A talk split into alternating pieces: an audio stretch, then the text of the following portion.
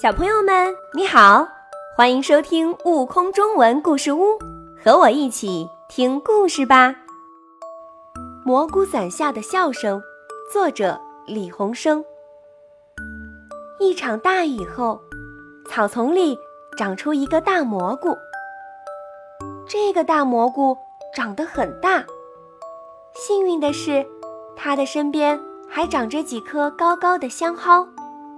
还有好多紫色、蓝色、粉色和白色的喇叭花缠绕着它们。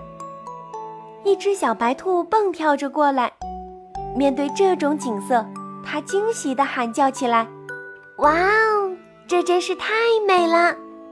小白兔可舍不得把这个大蘑菇吃掉。它对大蘑菇说：“你长得这么大，真的像一把伞。”那你就叫蘑菇伞吧，我想很快就会有许多美丽的故事在你的身边发生的。小白兔说完，就蹦蹦跳跳地走了。那个大蘑菇听了小白兔的话后，甭提有多高兴了。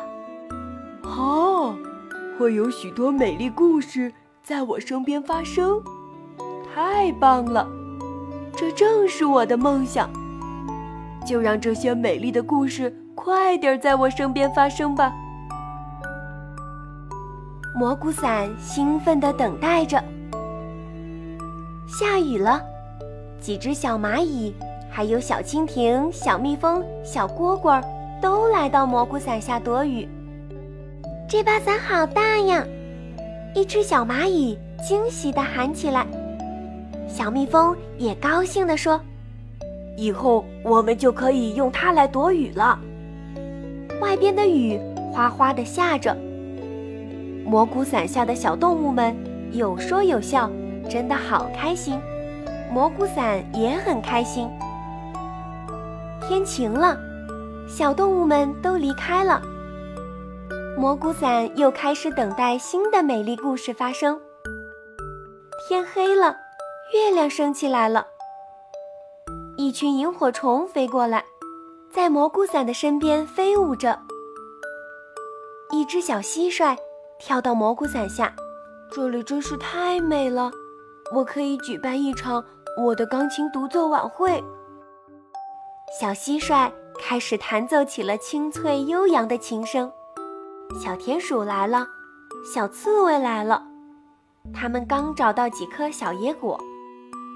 小田鼠和小刺猬坐在蘑菇伞下，一边吃着香甜的野果，一边听着小蟋蟀的琴声，开心极了。